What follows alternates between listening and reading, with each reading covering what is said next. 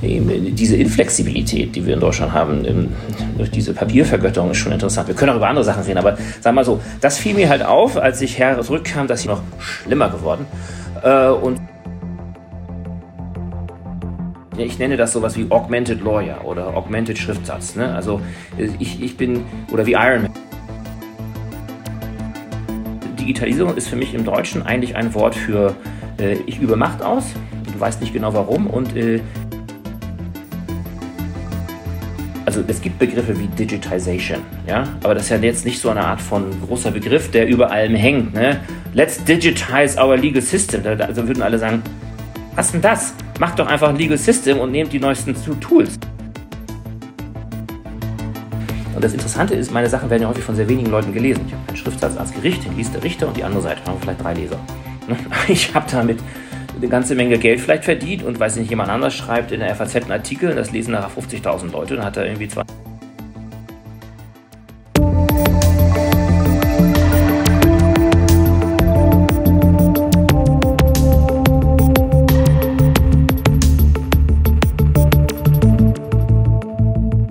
Hallo und herzlich willkommen zu Dig Deep, Neuem aus der digitalen Welt. Kriminalität, Recht und Digitalisierung sind ein Traumpaar für Hollywood. Es gibt ganz viele Filme, die sich mit der Frage beschäftigen, was heißt denn eigentlich, wenn wir in einer digitalisierten Welt schon Verbrechen im Vorfeld erkennen könnten. Aber Sprachmodelle wie ChatGPT stehen auch im Ruf, den Beruf des Anwalts überflüssig zu machen, weil man doch ganz viel textbasiert hier lesen, verstehen muss und eigentlich das doch automatisieren können müsste. Wir finden, dass es sich absolut lohnt, einmal in dieses Themenfeld hineinzutauchen, zu verstehen, was tut sich dann im Recht und in der Kriminalistik vielleicht auch mit den neuen digitalen Möglichkeiten, die wir haben. Und wir haben uns einen absoluten Profi herbeigeholt und wir begrüßen recht herzlich im Podcast heute Tom Brügelmann. Hallo Tom. Hallo, hier ist Tom, Tom Brügelmann. Danke für die Einleitung.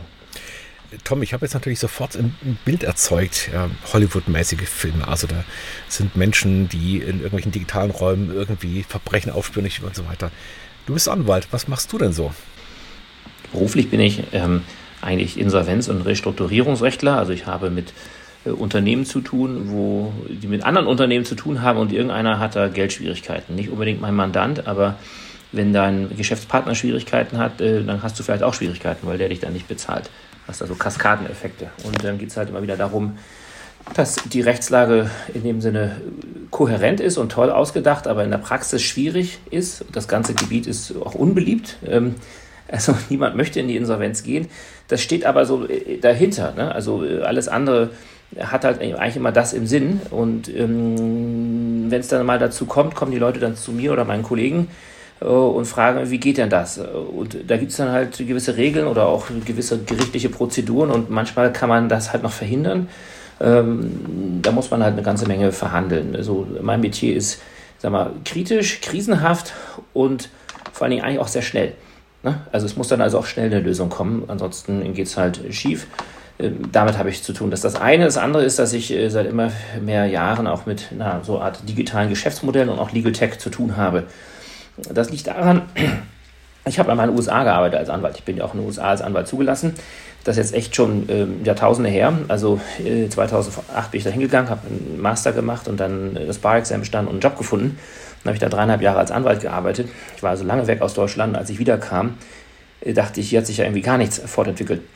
Ich habe da in den USA relativ simple, aber moderne, also im Vergleich mit Deutschland, moderne digitale Tools gesehen, sozusagen die Amerikaner, man muss die ja nicht lieben, äh, ich fand das sehr nett da, äh, haben halt sozusagen die Vorteile der Digitalisierung genutzt. Und in Deutschland nutzen wir ja eigentlich immer nur die Nachteile der Digitalisierung, die Vorteile hm, da sagen wir dann halt, okay, es ist halt die Papier.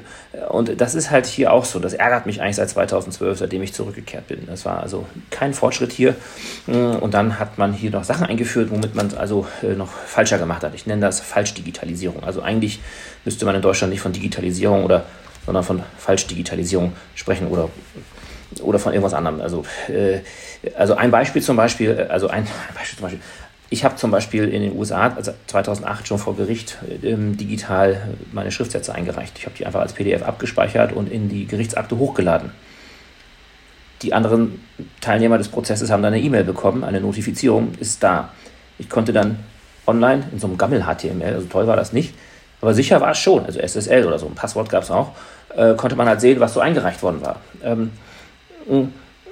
das gibt es in Deutschland immer noch nicht. Das, das Wenn ich in Deutschland digital einreiche. Ich bin, ich bin entsetzt. Ja. Also das, das kann ja nicht sein. Also der, der Schriftsatz und das Papier, die Papierform ist ja in allen Belangen des deutschen Rechts, vom Notar bis zum Rechtsanwalt immer noch das Maß der Dinge, oder?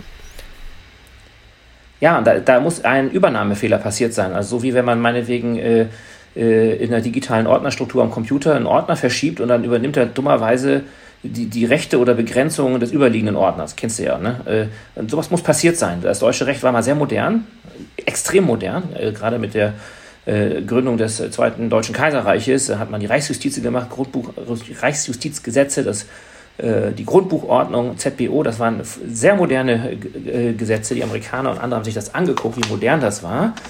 Und ähm, eben und damals gab es aber nur Papier. Es gab ja als elektronisch vielleicht gerade mal den Telegrafen. Und in anderen Ländern hat man also jetzt das Papier nicht dogmatisch verherrlicht, sondern ist dann halt irgendwann zu anderen Sachen übergegangen.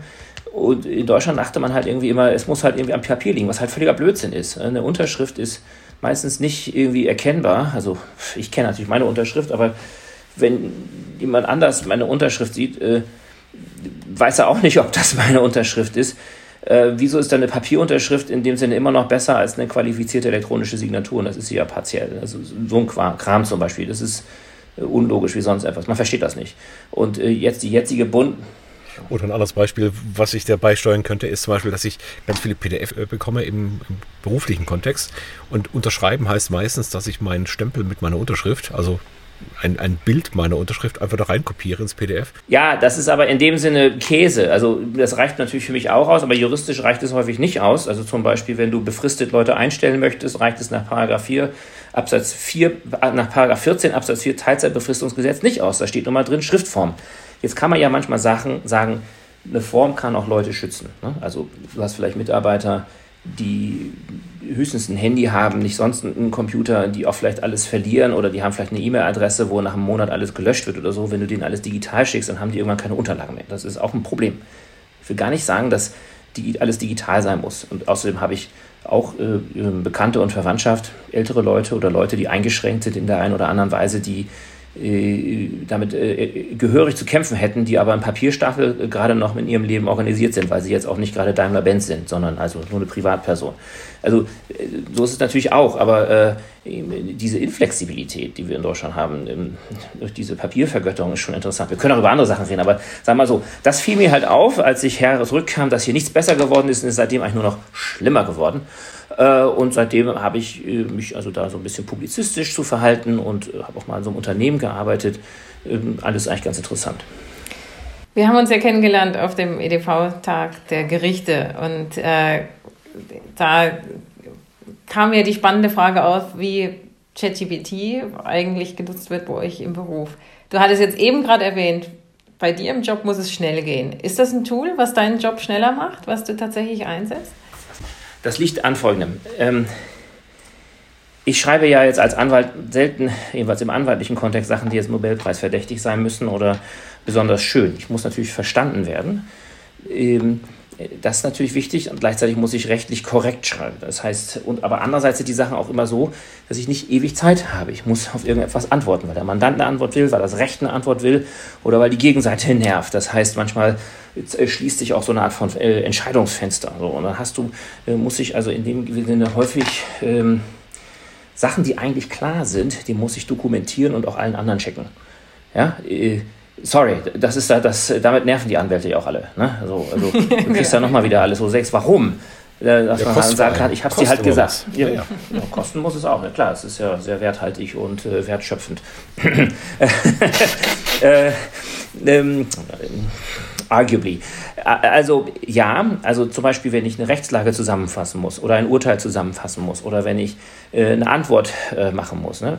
Wir, wir, können jetzt mal äh, Sachen wie Datenschutz, Anwaltsgeheimnis oder so ausklammern. Das sind alles ganz wichtige Themen, die mhm. ich auch nicht, äh, nicht berücksichtigen will. Da würde ich aber immer sagen, äh, dem kann man aber eigentlich gerecht werden. Aber wenn ich zum Beispiel jetzt sehe, wie Duet AI in Gmail jetzt mir auf Englisch, leider momentan nur, aber nur auf Englisch, aber immerhin, äh, eine Antwort auf eine E-Mail im Thread entwirft. Ne? Also der Bot liest die E-Mail, ich gebe noch drei, vier Wörter vor, sage, äh, schreibe Frauke, ja, ist okay, frag, worüber reden wir.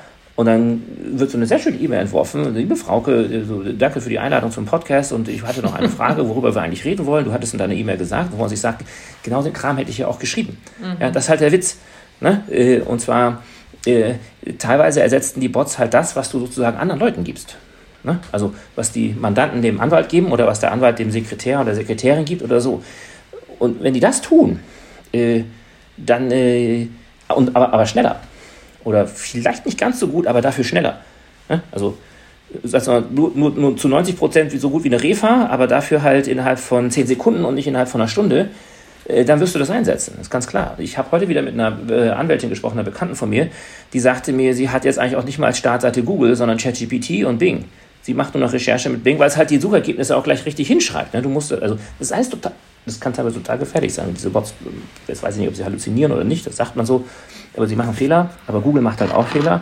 Ähm, äh, und äh, ansonsten äh, schreiben die Leute jetzt äh, vielleicht sogar besser, ne? mit weniger Tippfehlern und grammatikalisch korrekter. Ja, da gab es kurz auch eine, eine, Untersuchung dazu, also wo man sich angeschaut hat, was machen denn ungebildete, also KI-ungebildete Menschen, also Menschen wie du und ich, so die einfach KI einsetzen. Und die hat man verschiedene Aufgaben machen lassen. Und es war wirklich frappierend, dass die Qualität der Arbeit massiv nach oben geht. Und zwar unabhängig davon, ob du in KI trainiert bist. Also sie haben eine, eine Gruppe gemacht, die hat äh, so wie bisher geschrieben. Eine Gruppe hat die Aufgaben gelöst mit KI, aber in Eigenverantwortung. Und eine Gruppe hat ein Training, wie funktioniert GPT und so weiter bekommen. Und das Interessante war, ob Training oder nicht, das war völlig egal. Ja, das heißt also, die KI ist so gut im Umarmen des, des Nutzers. Ja? Also du musst gar kein Expertenwissen mehr haben, sondern du schreibst ja rein, was du brauchst. Das ist gut genug, das funktioniert. Also das heißt, du nutzt die KI jetzt schon einfach um einfach die normalen Abläufe, in denen eigentlich noch keine mal, rechtliche Verbindlichkeit entsteht, um die entsprechend zu automatisieren. Super. Was machst du denn mit den Themen, wo es wirklich um, um die harten Sachen geht? Du kannst ja als Anwalt immer auch Advocatus Diaboli sein. Ne? Wir sind zwar jetzt nicht unbedingt Mietmäuler, das wäre ja der pejorative Begriff, aber bis zu einem gewissen Level kann ich so oder so argumentieren. Ne? Damit sage ich natürlich nicht, dass die Rechtslage egal ist oder dass sozusagen äh, rechts alles heißt. Das heißt auch nicht, dass ich ein Rechtsverdreher bin, aber im Kampf ums Recht äh, oder auch in Verhandlungen, wo man sich also auch also einigen will, aber auch irgendwie gegensätzliche Interessen hat, muss man sich klar machen, äh, wir können uns einigen, aber wie? Wollen wir uns einigen. Und was vertrete ich eigentlich? Äh, da kannst du halt Sachen so oder so schreiben und dann kannst du dich halt fragen, kann ich das durchsetzen? Und ähm, da hilft dir halt dieser Bot. Ob das dann in dem Sinne noch richtig ist oder vertretbar oder eine funktionierende Klausel oder so, eine funktionierende Argumentation, das muss ich wissen mit meinem Domain Knowledge, mit meinem Domänenwissen. Ja? Aber wenn ich sage, also ich kann natürlich, weiß ich nicht, ich habe einen Mandanten, ein Insolvenzverwalter sagt, äh, hier, ich kriege von dir noch eine, eine, Million, weil du irgendwie was gemacht hast. Das kann ja sein. Äh, Insolvenzrecht ist da manchmal sehr überraschend. man denkt sich, wieso, ich darf die doch behalten. Nee, darf man nicht. Äh, ist jetzt vielleicht auch bei FTX oder früher Madoff so. Man dachte, naja, Glück gehabt, ich habe es alles noch rechtzeitig rausgezogen, stellt sich raus, stimmt gar nicht, kommt der Insolvenzverwalter. So, jetzt kann ich das natürlich prüfen und sagen, mein lieber Mandant, du hast keine Chance. Oder ich kann sagen, mein lieber Mandant, hm, kann man so oder so sehen wollen wir uns denn jetzt verteidigen oder wollen wir versuchen, uns zu vergleichen? Was wollen wir denn tun? Ne? Je nachdem, was die Strategie ist. Oder der Mandant sagt, ich habe genügend Geld, schreibt mir ein langes Memo und dann sage ich irgendwann, das Memo ist aber teurer als das Geld, das du zurückzahlen musst. Also das ist jetzt irgendwie unlogisch. Ne? Das heißt, ähm, ich nenne das sowas wie Augmented Lawyer oder Augmented Schriftsatz. Ne? Also ich, ich bin, oder wie Iron Man oder wie eine Ritterrüstung. Also du, du, du, du stärkst dich halt damit. Und das ist natürlich mit anderen Tools genauso. Die, genauso mit der Rechtschreib- und Grammatikprüfung in Word. Die ist jetzt nicht KI, sondern das ist, glaube ich, irgendwie ein Rule-Based Kram. Macht ja auch manchmal Fehler. Also bei Kommasetzung meistens nicht, aber bei Grammatik, hm, bei Schachtelsätzen ist es manchmal überfordert, man sagen muss, das ist noch korrekt, ist vielleicht nicht schön, aber korrekt. ähm, äh, so dass ich annehme, dass das also auch so dann äh, dahinter steckt. Also wir haben ja jetzt auch schon lauter Tools, die uns äh, verstärken. Ich meine, ich habe jetzt auch keine Sprechausbildung, aber mit dem Mikro hier kann ich jetzt äh, und ich kann einfach lauter drehen oder ihr dreht leiser, dann wird man halt besser verstanden. Oder ich kann halt auch ähm, Nicht-Muttersprachlichkeit oder so ähm, ausgleichen. Ne? Also oder zum Beispiel äh, gegenüber Anwälten oder Behörden und Juristen ist es ja so, dass du massiv im Nachteil bist, wenn du schon durch deinen Sprachgebrauch, also wenn du grammatikalisch schlecht schreibst oder so oder nicht muttersprachlich, da hast du noch mehr verloren. Das meine ich jetzt nicht, weil ich das richtig finde. Ich beschreibe jetzt nur das Elend. Aber wenn du sozusagen, ich meine, Frauke ist jetzt zum Beispiel nicht Juristin, wenn jetzt aber Frauke jetzt ähm, in irgendeinem rechtlichen Umfeld irgendwas so juristisch sagen würde, und das würde dir normal vorkommen, die Anwälte würden sofort sehen, das ist eine Laien. Die hat keine Ahnung. das meine ich jetzt nicht negativ, ja? Und dann sind sie vielleicht sogar vorsichtiger und erklären dir mehr. Beim, beim ersten Mal schon verstanden, das kann, das kann gar nicht sein, ja. Das muss, das, das muss ein normaler Mensch sein. Ja. ja, vielleicht ist es auch gut, dass sie es merken. Aber bei Behörden ist es auch so, ich habe es selber auch schon mal als, als Counsel im Unternehmen erlebt, äh, die, die, die Ausländerbehörde auch in Berlin, die geht dann also mit äh, jemandem, der in dem Sinne der Betroffene oder die Betroffene ist und nicht gut Deutsch spricht, anders um als mit jemandem, der da mit normalem Deutsch ankommt und mit, äh, mit einem anderen Auftreten. Also Auftrag, Auftrag unserer Hörer. Also nehmt ChatGPT, schreibt als Prompt, verhalte dich wie ein Advokat oder auch Teufelsadvokat und schreibe meinen Brief mal in diesem Deutsch. Sehr schön. Ich bin gespannt, was rauskommt. Nee, du kannst auch einfach einen Brief nehmen, den du geschrieben hast, ja, ja. und dann tust du ihn da rein und sage, formuliere das bitte um in, in, in überzeugendes Behördendeutsch. Ja. Sehr schön. Natürlich. Das kann es ja. ja. Das ist ja der Witz. Ne? Jetzt, jetzt, äh, jetzt mal den Ball ein bisschen weiterspinnen, oder? Frauke, willst du ja. mal? Ja, gerne. Ja, Tom, du hast ja gesagt, dass du auch äh, andere Anwälte und Anwältinnen schulst im Moment oder ja. dass äh, sich das so ein bisschen raus etabliert. Was hast du denn festgestellt, wo sind denn die Hürden? Was sind denn die Schwierigkeiten, die die Leute haben mit dem Tool? Ja, ähm, jetzt ist es natürlich so, äh, Anwälte und Anwältinnen sind natürlich besondere Menschen und Juristen natürlich und Juristinnen auch. Also äh, das heißt, was ich jetzt so weiß, und ich kenne natürlich auch nicht alle, es gibt 160 oder 140.000, aber mm, ich habe schon so ein paar gesehen, äh, die sind alle ja normalerweise fachlich sehr gut also inhaltlich und also auch in der Auseinandersetzung. Das ist ja auch Rechtsanwendung. Ne? Es ist nicht nur, dass ich das Recht nehme, abstrakt ist es so. Ne? Es ist nicht nur, das darfst du nach dem Grundgesetz nicht, sondern du musst auch noch durchsetzen. Ne? Oder, oder ähm, die, die, die, da, dadurch äh, leiden aber manchmal andere Sachen. Also nicht alle Juristen und Juristinnen sind ja jetzt immer so sozial, sage ich mal. Muss ja auch nicht sein. Also wenn du auf Attacke setzt und weiß ich nicht, jetzt der Anwalt von dem einen bist, der dem anderen eine Aussage untersagt oder so, ist es halt auch das. Ähm, viele, habe ich den Eindruck, sind äh, äh, sehr ängstlich äh, und haben eigentlich keinen besonders selbstbewussten Umgang mit digitalen ähm, Werkzeugen frag mich nicht, woran das liegt. Das ist auch gar nicht unbedingt so altersabhängig. Ich höre ja manchmal von Leuten in meinem Alter und älter, dass sie sagen, wo die jungen Leute wissen gar nicht mehr, wie ein Computer funktioniert. Die haben nur noch ein Handy oder ein iPad. Die wissen noch nicht mal, dass man irgendwie ein Dokument auch irgendwo, irgendwo korrekt in der Ordnerabteilung oder so speichert oder whatever. Ne? Ähm, äh, oder verstehen nicht, dass sie vielleicht was in der Cloud gespeichert haben und gar nicht auf ihrem Device und so. Ähm, also da sehe ich eine ganze Menge Ängstlichkeit und auch dann äh, in gewisser Hinsicht auch eine sehr starke Resignation, weil die digitalen Tools halt vieles nicht so gut können. Oder wir haben uns als Anwälte, wir haben jetzt so ein besonderes elektronisches Anwaltspostfach, das ist halt schlechter als Fax und E-Mail zusammen. Ja, und auch extrem fehleranfällig und hakelig und also auch wirklich so ein, ein, ein schierer Mist, ähm, weil es halt auch keiner verstanden hat und äh, die, die Leute, die es programmiert haben, die haben halt irgendeinen so Projektplan befolgt. Also es sind viele sind sehr genervt und also ich merke es halt auch immer wieder, ähm, ich sage halt, es ist fast schon so ein Coaching, wenn ich diese Kurse gebe, äh, traut euch doch mal. Hm? Also, wenn ich den Leuten sage, Leute, dann fragen Leute, hm, dürfen wir KI benutzen? Dann frage ich Google dir. Ja, sage ich, Google ist KI. Seit 2019 ist da auch der Transformer drin. Dann zeige ich denen, ihr könnt auch in Google in ganzen Sätzen fragen. Das wussten, wissen die meisten nicht. Das ist ja teilweise eine bessere Frage. Ich kann ja, ich könnte ja einen ganzen Absatz kann ich bei Google einkopieren. Ich kriege halt aus geschäftlichen Gründen von Google eine, eine Linkliste. Die muss ich dann angucken. Und vielleicht habe ich da keine Lust zu. Deswegen eigentlich besser Bing Chat oder so. Dann wird mir das auch noch zusammengefasst. Oder ich habe einen Zugang zu Google Search Labs aus den USA. Ist auch sehr nett. Musst die ganzen blöden Links nicht mehr lesen.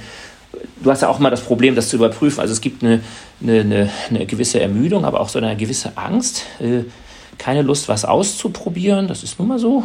Vielleicht, weil Sachen auch so funktionieren. Äh, und ich sagte immer, traut euch doch. Ne? Also auch, aber auch dieses, also, hm, wie soll ich sagen, äh, für Deutsche muss es häufig funktionieren. Das ist aber nicht so mit Software. Ja, also ich weiß ja, vielleicht wenn wir die Software nochmal neu, ich bin ja nur Jurist, wenn ich solche Äußerungen mache, ist es extrem gefährlich, weil ich mich vielleicht total dumm äußere und es nicht merke. Also wenn man das nochmal neu machen würde, würde man ja sagen, könnte ein Software-Programmierumgebungssystem und dergleichen nicht so sein, dass es also grundsätzlich nicht zu hacken ist oder, oder grundsätzlich äh, sich nicht aufhängt oder so, was wir von Computern äh, akzeptieren. Ich meine, Autos werden immer mehr zu rollenden Handys und Computern, aber stell dir vor, du, du stehst irgendwo, also es kommt ja auch schon manchmal vor, und dein Auto fährt nicht, du musst dann alle Türen aufmachen, wieder zumachen und das Auto neu starten. Ist ja teilweise so. Ich habe auch einen Bekannten, der hatte einen Tesla, da war Telekom das Netz ausgefallen und da musste er sein Auto auch neu hochfahren. Also stell dir vor, dein Fahrrad wäre so oder, oder eine, mein Kühlschrank oder sowas. Also was wir von Software akzeptieren auch, von den Herstellern, gerade von Microsoft, ist ja auch eine, äh, eine Schande. Und dann immer wieder wissen die Leute nicht, was eigentlich so möglich ist. Und dann sage ich denen, also probiert es doch mal aus. Ne? Äh, und dann zeige ich denen, dass zum Beispiel ChatGPT wunderlicherweise, es ist schon wirklich sehr merkwürdig, eigentlich alle wesentlichen Normen des deutschen Rechtes gut zitieren kann. Ja? Und BART von Google übrigens auch. BART sogar noch besser, ne? weil BART nun auch wirklich mit dem Internet verbunden ist. Bei Bing Chat ist ja immer, ja, ist halt nur die Bing-Suche da drin. Also Microsoft schafft es in 15 Jahren nicht so gut zu sein wie Google, merkwürdig. Ähm, naja, äh, äh, wo ich dann sage, also probiert das doch mal aus. Und dann sind die Leute erstaunt, die können sich das gar nicht vorstellen, dass das so ist. Aber äh, ich meine, ich diktiere ja zum Beispiel auch sehr viel mit Dragon, mit meiner Spracherkennung hier am Computer oder auch äh, am Handy so viel. Das ist ja total effizient, aber es gibt immer noch eine ganze Menge deutscher Anwälte und Anwältinnen, die tippen ja mittlerweile digital, aber also Tape gibt es halt einfach nicht mehr. Und dann tippen Menschen das ab, wo man sich sagt, wie kann das wahr sein? Es gibt Whisper, es gibt AICO. Also äh, ich könnte auch in ChatGPT die, die Texterkennung äh, nehmen, die ist wahnsinnig gut. Ja, äh, das ist dann so. Ähm, äh, ich glaube, da ist eine ganze Menge Digitalisierungsstress drin und schlechte Erfahrungen. Die Leute sind am Ende, der Digitalisierungsstress ist groß. Ich möchte eigentlich auch mal, dass mir irgendein Sprachwissenschaftler oder auch ein Philosoph mal erklärt, was eigentlich mit dem Wort Digitalisierung los ist. Ich habe immer wieder den Eindruck, das ist eigentlich ein religiöser Begriff, denn es klingt so, als sei es nie zu Ende. So ähnlich wie Kapitalismus. Du bist also, wann ist es denn nicht Kapitalismus? Wann ist es denn nicht Digitalisierung? Ich frage ja manchmal scherzhaft, wann ist die eigentlich fertig und was machen wir dann? Die ist halt nie fertig. Ich habe immer wieder den Eindruck, Digitalisierung ist eigentlich ein Wort für, ich brauche Geld und ich gebe es für etwas aus, was nicht funktioniert. Oder es heißt so, ähm, ähm, das darfst du nicht. Also für mich, Digitalisierung ist für mich im Deutschen eigentlich ein Wort für, äh, ich übe Macht aus und du weißt nicht genau warum und äh, dafür können wir Geld ausgeben. Und das muss aber auch gar nicht jetzt irgendwie wirken. Das meine ich jetzt gar nicht zynisch oder sarkastisch, das meine ich eher so beschreibend. Das ist auch nicht schlimm. Ja, davon geht ja die Welt nicht unter. Aber ich finde es schon signifikant, auf Englisch sagt man ja nicht, äh, also es gibt Begriffe wie Digitization, ja, aber das ist ja jetzt nicht so eine Art von großer Kein Begriff, der über allem hängt. Ne? Mhm. Let's digitize our legal system. Also würden alle sagen, was denn das? Macht doch einfach ein Legal System und nehmt die neuesten Tools. Ja, also spinnt ihr denn? Und wenn digital nicht funktioniert, weil die Leute schwerhörig sind oder nicht lesen können oder weil sie äh, nicht die Sprache sprechen oder so oder weil sie blind sind oder so, dann nimmt man halt irgendwas anderes. Ist ja logisch. Ja? Also äh, nutzerzentriertes Denken es fehlt halt hier. Dafür wird alles digitalisiert. Warum auch immer. Und also, aber auch immer so, dass es halt also wenn ich mal ein Beispiel geben darf, wo ich hier schon so rante, man hat in Deutschland das Handelsregister und das Grundbuchamt das Grundbuch digitalisiert, also sozusagen zwei Kernstücke dieser modernen deutschen Reichsjustizgesetze von 1876. Und was hat man daraus gemacht? Man hat daraus PDF-Abwurfstellen gemacht. Ne? Also man hätte ja gedacht, wenn ich das digitalisiere, dann kann ich am Ende gucken, wo ist, Frau, äh, wo ist Frauke Kräute überall als Geschäftsführerin eingetragen, deutschlandweit? Wo ist sie überall Gesellschafterin? Äh, und äh, wo ist sie als Eigentümerin eingetragen? Grundbuch. Ne? Man kann ja dann sagen, okay, es darf aber nicht jeder einsehen, Datenschutz und so, bin ich total für. Ja? Also nicht jeder darf da reingucken. Man hätte das so bauen können. Stattdessen hat man die Papiere, die man da hat, hat man gesagt, die speichern wir jetzt als PDF. Genau. Und dann mit, kommen mit Leute wie wir, die mit Mühe dann die ganze PDF wieder scrapen und daraus eine Datenbank machen. Was ist das für eine Scheiße? Das darf überhaupt nicht wahr sein. Ja, also und äh, das ist für mich also so, und das sind langfristige Vorgänge, ja. Also da würde ich auch sagen, äh, äh, äh, da ist auch eine spezifische deutsche Rechtskultur erkennbar, die finde ich also auch schon echt noch zurückgeht zum deutschen äh, Heiligen Römischen Reich und zum Wetzlarer Kammergericht, Reichskammergericht und, und dergleichen. Also in einer Art von, von Schwerfälligkeit, wo man sich dann mal wieder fragt, was, was nützt denn das dann? Also Menschen sind ja äh, ist nicht rational, aber sagen wir mal so, es gibt eine Grenze. Ich nehme an, dass dahinter auch immer wieder steckt, ich kann anderen was verbieten oder ich kann sagen, hey, hey, ihr habt es falsch gemacht. Äh, würde schon sagen, da steckt eine ganze Menge deutscher Kultur hinter. Absolut, das ist auch ganz schön. Macht ja nichts. Die, ja, die Welt also, ist groß. Warum nicht ja. eine Gegend haben, wo Digitales nicht so gut funktioniert? Why not? Ja, das ist dann vielleicht ein Kuriosum für den Rest der Welt. Ist ja auch ganz schön. Ich war mal auf einer Reise in Estland und Estland muss natürlich für alles herhalten, äh, für viele Dinge, eben auch vor allem für das Thema Digitalisierung. Das liegt daran, dass die Russen mhm. damals, also abgezogen sind, einfach alles mitgenommen haben, was sich nicht und nagelfest ja. war. Ja. Im Nachhinein ein großer Vorteil für die Esten, weil die mussten natürlich alles in der Verwaltung selber aufbauen. Was haben sie gemacht? Sie haben es ja. natürlich digital gemacht. Was auch sonst. Es war keine Digitalisierung, sondern es war einfach damals das Mittel der Wahl. Und, ähm, Aber ich sag dir, weiter bitte. Ja, ja schon. Mhm. Eine Bekannte von mir, die ist aus Istanbul nach Deutschland ausgewandert als Ärztin. Und äh, da gibt es ein Abkommen. Du kannst also deine Approbation in Deutschland anerkennen lassen. Relativ einfach. Ist ja schön. Und da meinte dann die Berliner Behörde, wir brauchen jetzt aber noch ihre türkische Urkunde. Dann hat sie die per E-Mail geschickt denn die liegt da digital signiert vor. Und da meinten die Berliner, wie was? Wir bräuchten eine, eine, Beglaubigung auf Papier oder so. Mit Stempel. Stempel ist wichtig. Also ein Missverständnis für ein Dreivierteljahr, weil die Berliner das auch nicht akzeptieren konnten. Ich meine, theoretisch könnten die ja in Acrobat Reader oder irgendwo anders oder den, äh, wie heißt der denn noch hier, den Sex Signer, also, den, also dieses eine, dieses kleine Programmchen, damit kann man ja äh, Unterschriften überprüfen, aber da müsste man ja verstehen, was das heißt. Ja, also haben sich da unglaublich schwer getan. Ich weiß, also es sind eben nicht nur Estland, viele Länder sind modern. Ja, Österreicher zum Beispiel auch. Das Schöne war dann, äh, Estland das ist so eigenartig. Ja. Mhm. Estland hatte der deutschen mhm. Bundeskanzlerin damals, der Frau Merkel, angeboten, als die Flüchtlingskrise war 2015, wollt ihr nicht unsere Systeme nutzen? Wir wissen, wie das geht mit Fingerabdrücken, Identifizierung und so weiter. Mhm. Und hat Deutschland großzügig abgewogen und gesagt, nein, nein, das, das schaffen wir selber. Also das heißt, wir haben, ich glaube, ein, erstmal ein ganz großes eine ganz große Freude dran, auch wirklich zu sagen, warum irgendwas nicht geht, wieso irgendeine Vorschrift genauso eingehalten werden muss und so weiter. Und völlig ohne Sinn und Verstand. Genau. Also ich musste mal doch, doch, da ist Sinn und Verstand hinter. Das ja. ist Machtausübung. Weil? Zum so Beispiel bei den deutschen genau. Gerichten wird jetzt, also dann gibt es die sogenannte Frauke, Entschuldigung, Frauke, das ist äh, so ein Erkennungssystem für digitale Akten mit KI in, in Frankfurt. Dann haben die Kölner was, jetzt hat auch irgendwie Brandenburg etwas. Das sind dann so kleine Stücklösungen auch, oder Stuttgart jetzt auch. Selbst vermutlich das deutsche Rechtssystem wäre schon zu klein, um jetzt irgendwie genügend Trainingsdaten zu besorgen. Jetzt werden dann da so kleine Lösungen gemacht. Dann wird immer wieder behauptet, das ist KI. In Wirklichkeit sind das so regelbasierte Systeme. Ähm, die pflegt dann nachher wieder keiner. Äh, also das ist natürlich auch so. Äh, ein ganz großes Problem ist, also hier jeder hat seinen Erbhof. Das Problem ist auch der Föderalismus. Ich meine jetzt nicht, dass ich dann den abschaffen will. Es gibt ja Gründe für den Föderalismus. Der ist ja meiner Meinung nach auch teilweise bewusst auf Ineffizienz abgelegt. So für den Fall sozusagen, dass du eigentlich 1933 hatten wir die Gleichschaltung aller Länder, aber theoretisch ist das ja ein Schutz gegen ein, ein Kollabieren in einen, in einen gesamten Unrechtsstaat. Also es gibt gute Gründe, warum du, also ich meine, Gewaltenteilung ist auch total ineffizient, aber trotzdem muss es sie natürlich geben. Äh, du willst diese Ineffizienz und eben andere schreckliche Sachen zu verhindern. Also, äh, und das, das spielt dann jetzt hier rein. Wir wollen halt besonders gut alles berücksichtigen, das ist auch schön. Ist ja auch in der EU ein Problem. Und, und so sieht es dann halt auch aus. Also ich würde aber trotzdem nicht aufgeben und sagen, es muss ja mal besser werden. Ja, die, ich habe, weil du das vorhin sagtest mit dem Handelsregister, dasselbe Thema natürlich im Moment mit den Bebauungsplänen und ähnliches. Ne? Also es ja. gibt manche Länder, die haben schon gesagt, wir machen das digital und andere, nö. Und äh, du hast natürlich recht, man könnte ja die Prozesse trotzdem gleich machen, auch wenn die Länder Hoheit haben über das, was inhaltlich passiert. Ja. Klar, ist auch nicht zu verstehen. Ich meine, es gibt eine Zivilprozessordnung, es gibt ein Gerichtsverfassungsgesetz. Äh, aber aus irgendwelchen komischen Gründen äh, ist dann irgendwie dann das Digitale bei den Ländern angeligert. Da, also da, da sind also auch äh, überkommene Sachen. Also sozusagen vermutlich war das Digitale bei den Ländern dann also auch schon unter der Verfassung des Zweiten Deutschen Kaiserreiches theoretisch, aber da gab es halt nur den Telegrafen. Und dann war das halt jetzt kein Problem. Äh, und jetzt sozusagen werden da dann Bereiche größer und dann liegen die sozusagen an der falschen Stelle. Und dann tut man sich schwer, das zu reformieren. Ist ja, so ist es nun mal. Das ist wie mit der amerikanischen Verfassung. Die müsste auch mal geändert werden, aber. Mh. Hm. Indeed. Jetzt ist das ja kein, ähm, kein Spezialthema von dir, aber natürlich wird ja gern der Datenschutz herangezogen. Ne? Ja. Für, wie, wie, was ist denn da dein Argument dagegen in der Regel? Also ich meine, ich an der Uni oder in anderen Verwaltungsorganen äh, arbeiten, renne immer natürlich gegen die Datenschutzwand mit aller mhm. Nutzung. Egal welches von den vielen Programmen, die du gerade genannt hast, werden alle abgeschmettert. Können wir nicht machen, Datenschutz. Ich glaube, dass das häufig nicht stimmt, sondern dass die Leute zu faul sind. Damit meine ich jetzt nicht dich, sondern die anderen.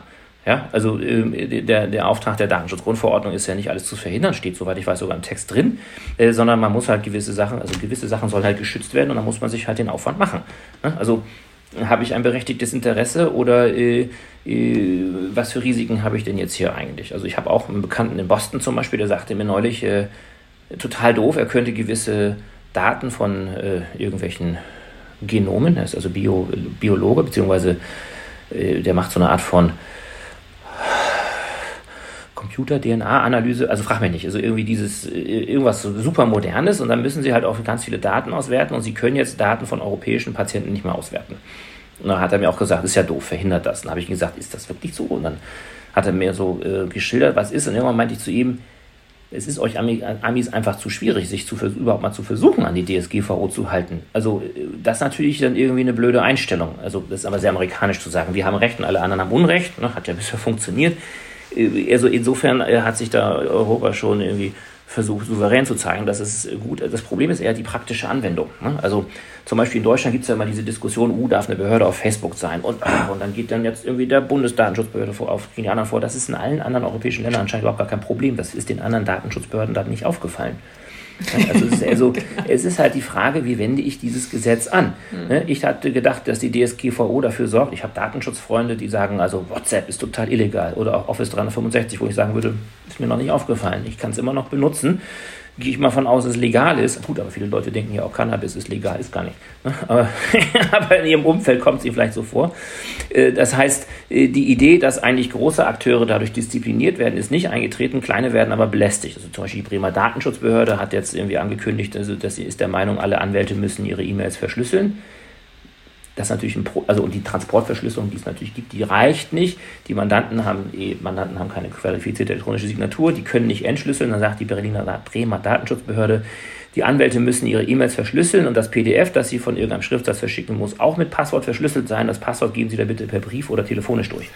Und ich sage, also echt ein Brief, das wissen wir nun schon auch aus DDR-Zeiten, ist jetzt auch nicht so sicher und das Telefon ist jetzt auch, also das ist, also es ist auch noch falsch.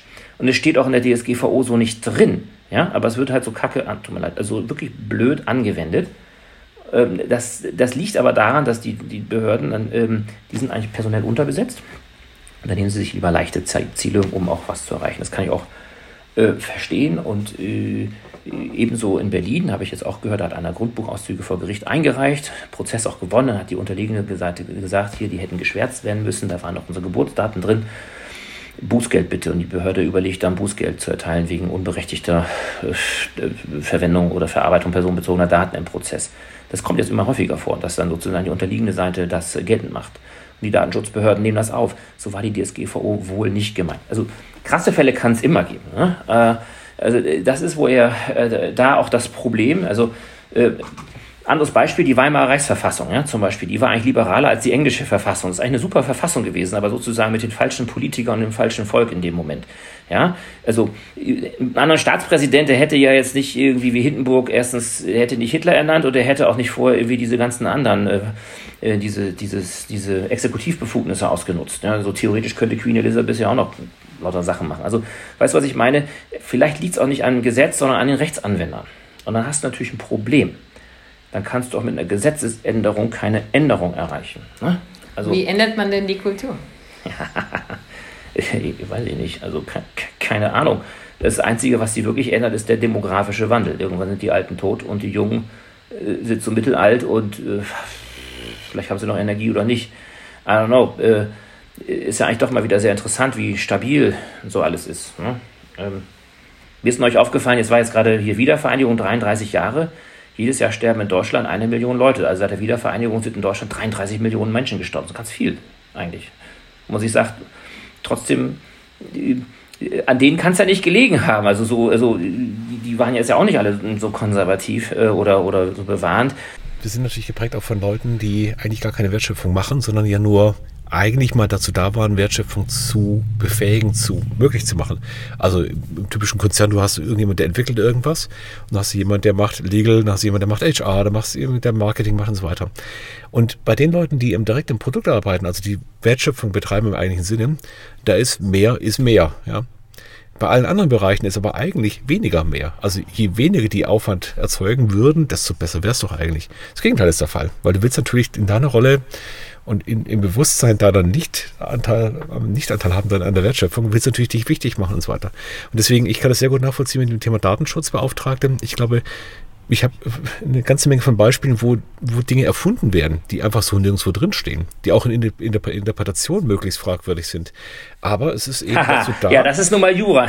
ja, genau. aber dann, aber dann geht es eben darum, dass du an der Stelle eben es schaffst, ähm, dich ins Spiel zu bringen und im Spiel zu bleiben auch. Okay, aber lass uns doch mal von dem, ich, ich, ich habe ja den Spannungsbogen aufgemacht, hier Hollywood und Filme und so weiter und jetzt sind wir doch beim deutschen Faxgerät rausgekommen. Lass uns mal ein bisschen nach vorne gucken. Wenn das wir sagen, mal modern war das Fax, das darf man nicht ja, vergessen. Ja, ja, das war mal modern, das, das die Anwälte haben früh übernommen, die sind mal modern gewesen. Manchmal ruht man sich auf seinen Lorbeeren aus, aber weiter bitte. Jetzt ist ja die Juristerei äh, keine exakte Wissenschaft, sondern das ist ja der mhm. Versuch, irgendwie ein logisches System aufzubauen mit ganz vielen Modellen, Paragraphen, mhm. Regelungen und so weiter. Ähm, und eigentlich müsste das auch ideal geeignet sein, um sowas irgendwo in eine Maschine reinzustecken. Sage ich mal ganz platt. Ich habe nämlich auch keine Ahnung von, von Juristerei, so wie du vielleicht von Softwareprogrammierung. Und, und, und dann müsste doch eigentlich das so möglich sein, zu sagen: guck mal, hier aus A folgt B, also Logik anzuwenden und eigentlich den Job, Lücken zu finden oder Interpretation zu finden und so weiter, sowas zu automatisieren. Ist das dann eine naive Vorstellung oder ist das auch dein Träumchen? So geht Jura nicht. Jura Ach ist kein Mensch, Code. Schade. Also mal ein konkretes Beispiel. Also das Problem ist, Jura ist maximal sehr zeitgeistabhängig. Ne? Also bestes Beispiel 1933, äh, Hitler kommt an die Macht, und äh, später haben dann die Juristen gesagt, zur Entschuldigung, uh, die Nazis haben diese ganzen bösen Gesetze gemacht. Das stimmt aber für die ersten zwei Jahre nicht. Äh, da ist die deutsche Rechtsordnung, die hat so Generalklauseln, das hat jede Klausel, Rechtsordnung, die sind durchgedreht. Auf einmal waren zum Beispiel, dass dein Ehepartner jüdisch war, das war vor 1933 kein wichtiger Grund für eine Scheidung. Aber es stand immer im Gesetz drin, aus einem wichtigen Grund darf man scheiden lassen. Auf einmal war das ein wichtiger Grund. Oder das Bundesverfassungsgericht hat in den 50er Jahren, hat einer, der wurde strafrechtlich verurteilt wegen homosexueller Betätigung unter Erwachsenen. Und er hat gesagt, das ist menschenrechtswidrig unter dem Grundgesetz. Es darf überhaupt nicht strafbar sein. Es ist niemand was passiert. Das Bundesverfassungsgericht hat gesagt, das strafrechtliche Verbot äh, ist äh, verfassungsgemäß und dass die ganze Entscheidung äh, so, so sprudelt vor so einem Ekel vor Homosexualität über. Äh, eine der schlimmsten Entscheidungen des Bundesverfassungsgerichtes, wenn du die, die späteren anguckst, äh, es, es, würde später nicht mehr in der Lage da sein, da, dazu zu kommen. Der Text des Grundgesetzes hat sich aber nicht geändert.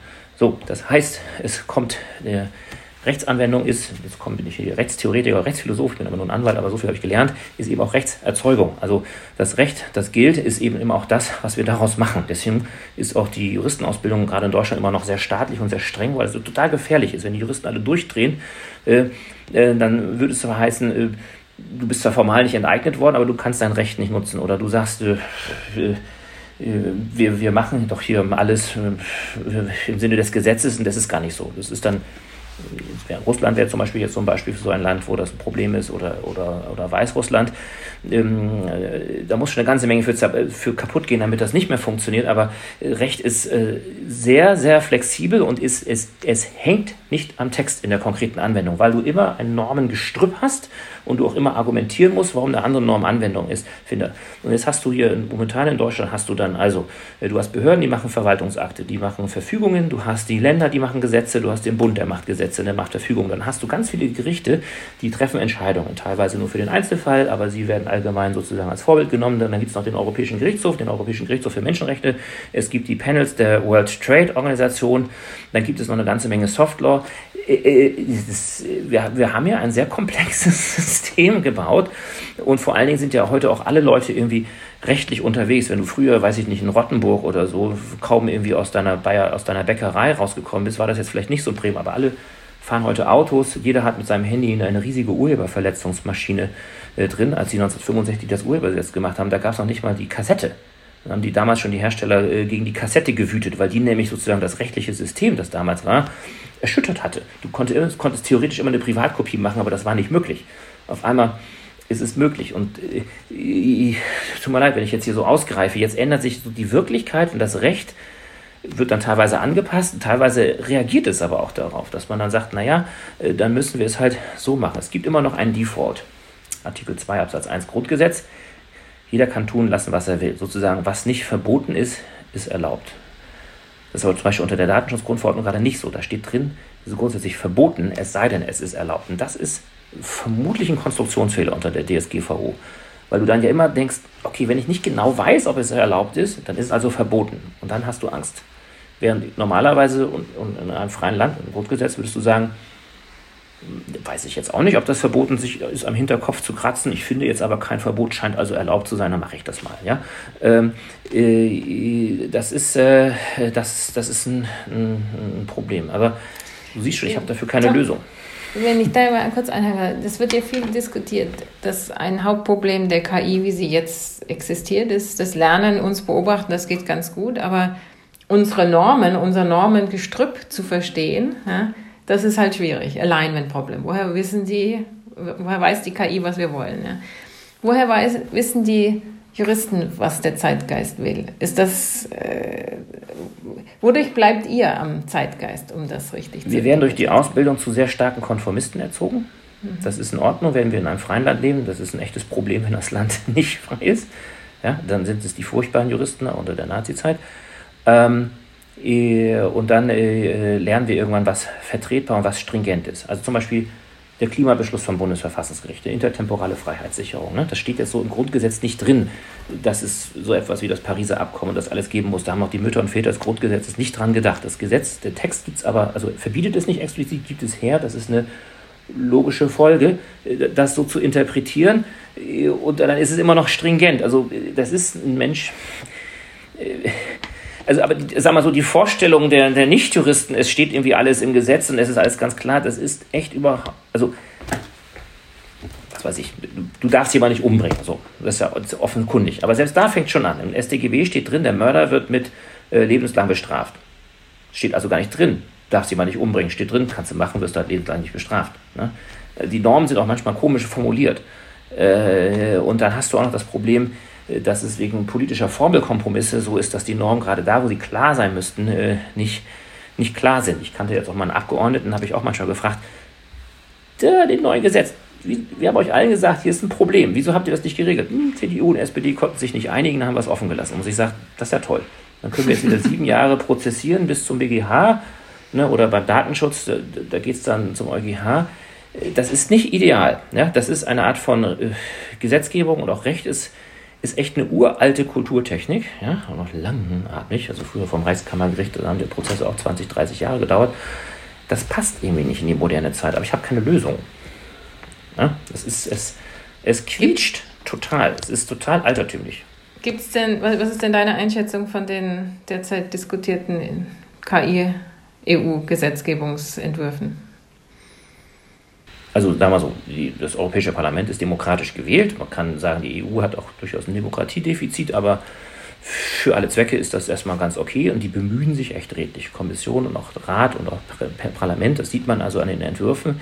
Äh, was die da als Problem beschreiben, weswegen das überhaupt geregelt werden muss, das ist durchaus nachvollziehbar. Ja? Also, ne, dass du nicht also durch eine automatisierte Entscheidung, hm, Tom Bregelmann hat braune Haare, dann sollte er besser nicht studieren. Und ich sage, also äh, dass du nicht äh, wegen äh, unsinniger Merkmale diskriminiert wirst, also wegen sinnvoller, also ich bin jetzt ein Mann, ich kann nicht schwanger werden, also ich brauche jetzt keine Mutter. Also gewisse Regeln würden auf mich, kann man anwenden, sozusagen, da kann man mich sozusagen kategorisieren, bei anderen halt nicht.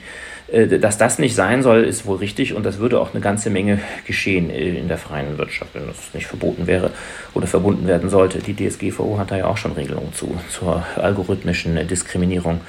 Ähm, äh, also da ist vieles richtig erkannt. Und dann, wenn man sich dann die Lösungsversuche anguckt, zum Beispiel, dass jetzt bei einem Foundation Model, einem großen Sprachmodell, sichergestellt werden soll, so weit wie möglich und durch Experten sichergestellt werden, das ist dieser berühmte Paragraph äh, Artikel 28b, den das Parlament vorgeschlagen hat. Und äh, du sollst sozusagen sicherstellen, dass dein allgemeines Sprachmodell nicht die Umwelt gefährdet äh, und nicht die Gesundheit und nicht Demokratie und Rechtsstaatlichkeit. Wo man sich sagt, da, da hätte ich jetzt, da würde ich sagen, wie, wie soll ich das jetzt anwenden? Ne? Sozusagen, also krasses Beispiel, darf die KI jetzt mit Hitlers Mein Kampf trainieren oder nicht? Ne? Da würde man ja sagen, das ist doch ein furchtbares Buch, das darf sie nicht wissen. Ja, aber vielleicht sollte sie es halt doch kennen, um dann was anderes zu identifizieren, zu sagen, also Beispiel gerade aktuelle Politiker, wo man sagen muss, die sprechen eigentlich genauso wie der. Das kann dir ja nur auffallen, wenn du das kennst. Ja, also insofern muss man das ja doch kennen. Also was heißt denn das jetzt, das Sprachmodell darf Demokratie und Rechtsstaatlichkeit äh, nicht gefährden. Ne? Darf ich dann jetzt nicht mit den Reden von Trump trainieren? Müsste ich ja vielleicht doch, weil ich sagen würde, also eine intelligentere, gemeingefährliche Polemik ist doch gar nicht möglich, so ungefähr in der aktuellen Zeit.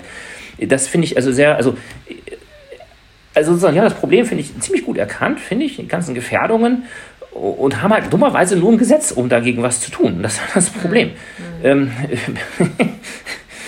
das sind anderen Sachen auch. Die moderne Technik, Gentechnik stellt uns auch vor ethische Probleme, wo man sagt, hm, jetzt können wir Chimären machen aus Mensch und Ziege. Vielleicht wäre es besser, wenn das nicht ginge. Es geht aber. So. Was machen wir denn jetzt damit? Ja, und dann hast du auch das Problem, die Welt ist nicht einheitlich. Die Europäer können sich die besten Regeln geben, der Rest hält sich nicht dran. Ist das jetzt ein Argument wie beim Klimaschutz, dass wir nichts tun?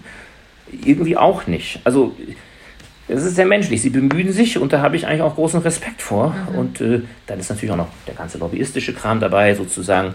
Ne? Wenn du jetzt da ein sehr schwieriges Gesetz machst, dann ist klar, da können nur die großen Akteure es einhalten. Die können sich dann Anwälte wie mich oder andere leisten oder gleich 50.000 davon oder 10. Und die können das und ein kleines Startup aus, wie gesagt, aus, aus, aus Jüterborg oder so, äh, das würde anfangen und auf einmal wäre schon klar, okay, wir müssten jetzt erstmal einen Anwalt bestellen, auch beauftragen, der und einen anderen Experten, der erstmal guckt, ob unser Sprachmodell überhaupt Demokratie und Rechtsstaatlichkeit gefährdet, das kostet dann schon mal 200.000, dann hören die auf. Ja, also das kann sein, dass du äh, hehre Ziele hast, aber in Wirklichkeit eine lobbyistische Einstiegsschranke einbaust. Das ist ja bei der DSGVO auch der Effekt. Das meine ich jetzt nicht absichtlich. Ich gehe ja, ja, von intentional aus, aber äh, Tragedy, nicht of the Commons, aber Tragedy der, der, guten Intention, die dann nachher ein Regelungsgeflecht machen, man sagen muss, das ist jetzt irgendwie blöd. Und ist, äh, die Ziele werden nicht erreicht. Mhm. Was schätzt du denn, wie sich dein eigener Job verändern wird? Also jetzt, jetzt hast du ja schon praktisch diese Sprachschnittstelle in intensiver Nutzung. Jetzt gehen wir nochmal fünf Jahre nach vorne, dann sind alle Gesetzestexte da drin irgendwie eingelesen und verstanden und die Gerichtsurteile und das BGB und das Handbuch und ich weiß nicht was. Wie wird dein Job aussehen in fünf Jahren? Ähm, also wir werden eine ganze Menge digitale Hilfe haben. Ähm, es ist immer noch so, also wir Juristen sind noch fast die Letzten, die fürs Schreiben und Lesen bezahlt werden. Ja, also Journalisten Gut mittlerweile auch wieder wegen, wegen, wegen Paywall. Ne? Also mittlerweile ist er weniger im Internet frei verfügbar, aber viele Leute machen ja Sachen in dem Sinne für lau oder für eine Konferenz. Also aber ich, und das Interessante ist, meine Sachen werden ja häufig von sehr wenigen Leuten gelesen. Ich habe einen Schriftsatz als Gericht, den liest der Richter und die andere Seite, haben wir vielleicht drei Leser. Ich habe damit eine ganze Menge Geld vielleicht verdient und weiß nicht, jemand anders schreibt in der FAZ einen Artikel und das lesen nachher 50.000 Leute, dann hat er irgendwie 200 Euro für gekriegt. Merkwürdig. Ähm, äh, also äh, diese ganzen Sachen helfen uns. Also ich könnte zum Beispiel, äh, es, ist, es ist jetzt schon gut möglich, du hast eine eingescannte Akte und ein Computer guckt, ob da irgendwie Dubletten drin sind, sodass du weniger lesen musst. Sozusagen, dass deine Braintime, die du nun mal hast, besser genutzt wird für Kreativeres. Dass du dich nicht so sehr mit Routine-Tasks irgendwie beschäftigst. Wobei das manchmal als Übersprungshandlung, du weißt nicht weiter, hm, dann sortierst du erstmal vielleicht eine Gesetzessammlung ein oder machst irgendwas anderes. Also äh, ich glaube, dass ähm, äh, unser Beruf sich schon wandeln wird, aber es wird immer noch sozusagen Kampf um, um, ums Recht sein oder auch äh, Versuch, Risiken oder Interessen zu erkennen. Und die Mandanten, das ist ja so komisch. Äh, sozusagen, dass äh, Unwissenheit schützt vor Strafe nicht. Den Spruch kennt ihr. Es ist eh sehr schräg, dass die gesamte Rechtsordnung für alle Menschen und alle Unternehmen gilt, obwohl sie sie nicht kennen. Sie ist zwar zugänglich, theoretisch, du kannst alle Gesetze Gesetze in DE aufrufen, aber für den konkreten Fall äh, kennst du sie nicht. Trotzdem gelten sie. Das ist also fast schon theologisch. So, sozusagen, du machst, du, du, machst eigentlich immer einen Fehler. Das ist Erbsünde so ungefähr. Also das ist schwierig. Wie wird sich mein Job ändern? Also du wirst mehr Helfer haben. Äh, Teilweise ist echt noch viel Änderungspotenzial da. Wenn ich sehe, dass immer noch Anwälte echt diktieren und Menschen das abtippen, das wird natürlich äh, wegfallen. Ähm, aber wir, wir Juristen sind auch sehr autoritätshörig. Ich habe ja so ein paar KI-Mandanten, denen musste ich das auch mal erklären. Die meinten, naja, was ihr da so habt an Kommentaren, das kann bald alles die KI schreiben. Da meine ich, ja, die kann vermutlich bald so schreiben, aber es interessiert mich nicht, ob OpenAI zum, irgendwie zum, zur Treuepflicht der Aktionäre was geschrieben hat, sondern es interessiert mich, ob die Koryphäe des Arbeitsrechts, äh, des, des Gesellschaftsrechts, äh, Professor Dr. Carsten Schmidt das geschrieben hat. Und es ist auch äh, nicht so relevant, wenn das Amtsgericht München das gesagt hat, sondern ob der Bundesgerichtshof das gesagt hat. Das heißt, unsere Argumente sind nicht nur in dem Sinne variable, sondern sie sind mehr wert, wenn der Richtige es sagt. Mhm. Das ist tatsächlich so. Ich wüsste auch nicht, wie man das ändern wollte. Ja? Das heißt, äh, dann kommt es halt darauf an, wer sagt denn das jetzt? Ne? Äh, wenn einer von einer Oppositionspartei sagt, was sie hier tut, äh, Bundestag, das ist alles verfassungswidrig. So what? Das ist politischer Kampf. Wenn das Bundesverfassungsgericht das sagt, ach man, oh, Mist, jetzt ist das Gesetz weg. da haben Sprachakte auch unterschiedliche äh, Folgen. Also es kommt dann immer noch auf die Rollenverteilung an äh, und darauf äh, an, äh, den richtigen zu besetzen. Ähm, ja, also der Job wird sich sehr stark schon ändern. Also auch die Juristerei wird sich industrialisieren. Momentan kannst du solche vor Gericht vortragen, wie du willst. Du hast zwar rechtliche Normen, also kannst nicht vortragen, wie du willst. Du musst eine Klage erstmal einreichen, die in sich selber erstmal einen, Anspruch ergibt. Wenn die schon so ist, dass der Richter sagt, also du hast ja noch nicht mal das Gesetz angewandt, dann müsste die Gegenseite gar nichts tun, du verlierst gleich per Default. Es gibt jetzt Versuche, das zu, äh, zu formalisieren, ne? also dass du Felder ausfüllst und die Argumente, soweit sie gegenüberstehen, sich gegenüberstehen. Das ist ja häufig so, Fluggastrechtfälle oder so. Ist, das Flugzeug, ist der Flug ausgefallen? Ja, nein. Wie viele Stunden war er zu spät? Ja, nein. Gibt es einen wichtigen Grund? Warum höhere Gewalt? Ja, nein. Peng, kriegst du 600 Euro. Und sich sagt, das wäre ja sicherlich äh, sehr, sehr, sehr leicht zu machen. Naja, ähm, also äh, da wird sicherlich mehr Automatisierung kommen. Und dann gibt es natürlich noch einen Effekt, äh, wird jetzt gerade groß diskutiert, es gibt immer weniger Gerichtsverfahren. Die Leute meiden das mittlerweile. Ja, das war früher beliebter. Man, weiß nicht so genau warum. Es gibt ein Drittel weniger, 50, 60 Prozent weniger Verfahren für Kammer für Handelssachen. Ja. Auch sonst viel weniger Verfahren. Dabei leben in Deutschland ja eigentlich mehr Leute als noch vor zehn Jahren oder so. Mhm. Es müsste ja eigentlich mehr Prozesse geben. Ich sage immer scherzhaft, naja, die Rechtslage ist halt so klar, die potenziellen Beklagten geben immer gleich auf und sagen, du hast recht. Das überzeugt immer, immer keinen, wenn ich das sage. Wo ich sagen würde, du kannst es aber nicht widerlegen. Es könnte so sein. Es, das ist wohl so ein multifaktorielles Geschehen.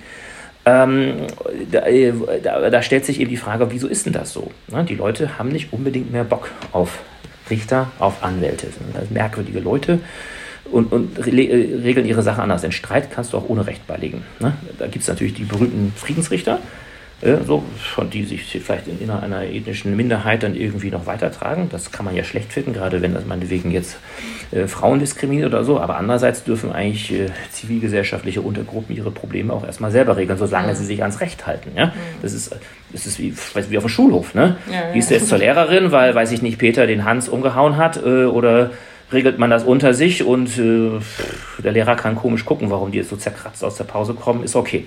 Ne? Und wir machen weiter und wir sind weiter Freunde. Also das ist ja andauernd so. Ähm, da scheint es also eine Bewegung zu geben, für uns Juristen schwer zu begreifen, oder schwer zu greifen, das äh, äh, Sachen anders, anders beizulegen. Du kannst Rechtsstreitigkeiten beilegen ohne Rechtsanwendung, das geht. Kommt noch dauernd vor. Du gibst halt einfach auf. Wie mein Vater immer sagte, über, über ich, ich fange erst mich an zu streiten über mehr als 1000 Mark vor, das ist, und der war jetzt auch nicht so reich, sondern einfach so, wo du sagst, das, das lohnt, die liebe Zeit ist es mir nicht wert. Und vielleicht liegt es daran, dass die Menschen heute älter werden, sich sagen, also, oder auch, Vielleicht keine Ahnung. Also, Gerichtsshows, ich glaube, das war auch so eine ganz ja, Geschichte hier so. Äh, ja, dazu muss man natürlich auch sagen, der, der Richterberuf hat auch an äh, gesellschaftlichem Ansehen wohl verloren. Und jetzt bitte nicht sagen, dass ich der Meinung bin, dass das so sein muss. Das meine ich ja nicht. Es ist aber wohl so, das ist nicht mehr so ein äh, angesehener Beruf und es ist auch so, der ist auch sehr schlecht bezahlt. Immer wieder gewinnen Richter äh, dem Verfassungsgericht oder dann vorher vor dem Verwaltungsgericht, weil ihre Vergütung wieder verfassungswidrig niedrig ist, hatte gerade das Verwaltungsgericht Berlin wieder für sechs Jahre des Landes Berlin gesagt. Also, so sieht es halt auch aus. Also wird, pflegt unser politisches System die Justiz eigentlich gut. Wenn man weiß, dass das Kammergericht jetzt neulich Briefe verschickt hat, na, tut mir leid, wir sind unterbesetzt, es fehlen neun Leute, Sie können nicht mehr davon ausgehen, dass Ihre Berufung dieses oder nächstes oder übernächstes Jahr drankommt. Dann sagt man sich, äh, bitte vergleichen Sie sich, sagt dann das Kammergericht. Da muss man sagen, Entschuldigung, wir sind hier schon in der Berufung, weil wir uns nicht haben vergleichen können. Das ist, hm, ne, äh, das, also wir leben interessant.